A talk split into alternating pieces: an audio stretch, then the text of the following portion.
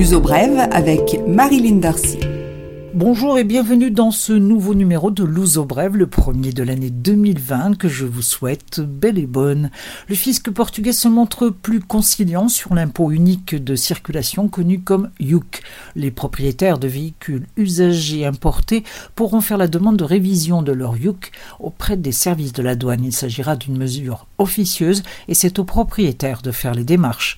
En fait, à ce stade, le fisc ignore qui a trop payé. Il faut attendre les informations détenues par l'Institut de la mobilité pour faire le point. Un propriétaire de véhicules d'occasion importés a obtenu récemment que les services de douane reconnaissent le trop perçu par les impôts. La décision fait donc jurisprudence. Environ 130 000 véhicules pourraient bénéficier d'un remboursement. Les nouvelles règles du YUC datent de l'été 2019. Il va falloir arrêter de considérer les prix de l'immobilier plus intéressants à la périphérie de Lisbonne. La tendance à la hausse observée depuis 2018 se confirme, plus 25% d'augmentation à Montijo, Barreiro, Alcochete, rive sud, et Mafra, rive nord. 25% aussi en plus pour Sesimbra, Setúbal, Almada, Sechal, Sintra.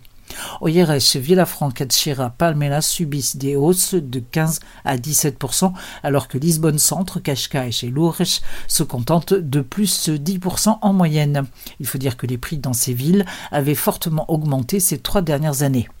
Lisbonne, capitale verte européenne, la ville a reçu le prix de la Commission européenne qui récompense les progrès réalisés en matière d'environnement et de durabilité. Le prix est de 350 000 euros, mais Lisbonne a annoncé son intention de dépenser 60 millions d'euros pour des projets divers. La capitale portugaise a fait des progrès en matière de réduction de la consommation d'eau et de la production de dioxyde de carbone, par exemple. Début officiel du programme, le 10 janvier. Le 11 sera organisée une conférence sur les océans. Le 12 dimanche, qui le souhaite pourra aller planter un arbre. Lisbonne a prévu d'en planter 20 000 supplémentaires. On s'interroge, la mort du jeune capverdien de 20 ans, étudiant à Braga, est-elle le résultat d'un règlement de compte ou d'un acte raciste? Les agresseurs ont tabassé le jeune homme à la sortie d'une boîte de nuit quelques jours avant Noël. Après dix jours dans le coma, il a fini par succomber à ses blessures.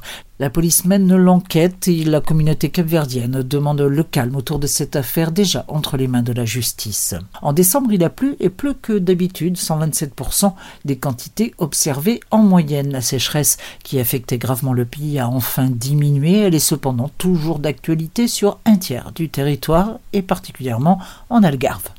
La compagnie aérienne Ryanair va finalement maintenir sa base avec deux avions à Faro. Toutefois, l'effectif va être diminué de 75 personnes.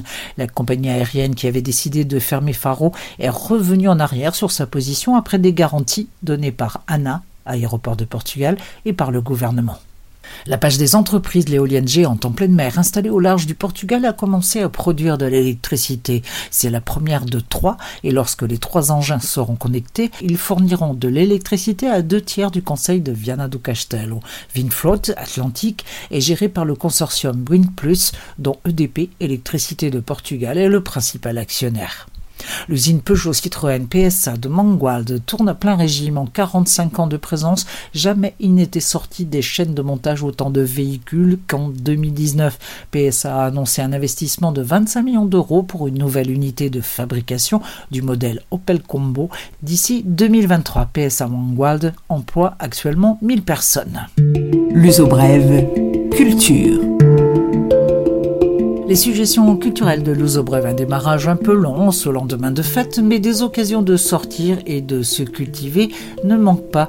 À voir au Terreiro do Passo, dans la tour occidentale, l'exposition de photographie au Tempo Mulheres, le temps des femmes, du photographe Alfredo Cunha. Une exposition pour retracer les 50 ans de carrière d'un photographe hors pair. Portugal, Afrique, Asie, un regard, une histoire sur les femmes. C'est jusqu'au 31 janvier. Et puisqu'on parle de femmes, le parcours Lisbonne féministe, un voyage à pied dans Lisbonne raconté au féminin, des figures féminines à ne pas manquer. Dimanche 12 janvier, prix 10 euros. On y parle anglais et espagnol également. Une autre manière de voir Lisbonne, mais l'inscription est obligatoire. Théâtre à Porto, un plano do labyrinthe au théâtre Carlos Alberto du 9 au 19 janvier, l'histoire d'un super camouinge qui traverse le Tage pour fuir l'amour d'un continent qu'il n'a jamais connu. Une curieuse mémoire d'outre-mer à ne pas manquer. À Lisbonne, le théâtre Tivoli reçoit lui le texte de Jacinto Lucas Pires consacré aux racines et au futur de l'Europe. Ça s'appelle Canto da Europe du 10 au 26 janvier, le jeudi et le vendredi à 21h30, le mardi et le samedi à 19h30 et matinée dimanche à 16h30. À Lisbonne, la poursuite de Temps d'images avec Loops au musée d'art contemporain du Shadow, des installations d'images en mouvement, Anémique Cinéma de Marcel Duchamp, expérimental et dadaïste, et l'installation Good Boy, Bad Boy de Naumann qui date de 1985 au Chiado, au musée d'art contemporain, jusqu'au 1er mars 2020. Et à noter dans les plaquettes une nouvelle édition de Discoing avec, en plus des DJ 7 maisons, le groupe funk et soul irrévérent de Dashik. Cela va se passer le 17 janvier de 18h à minuit au marché de Santa Clara. Une belle alternative aux discothèques habituelles pour 6 euros l'entrée et pour les Dashik, un nouvel album à montrer. Toulouse au Brève est maintenant terminé. Je vous retrouve jeudi de la semaine prochaine. D'ici là, une bonne semaine et bien sûr, et à nouveau, une très bonne année 2020.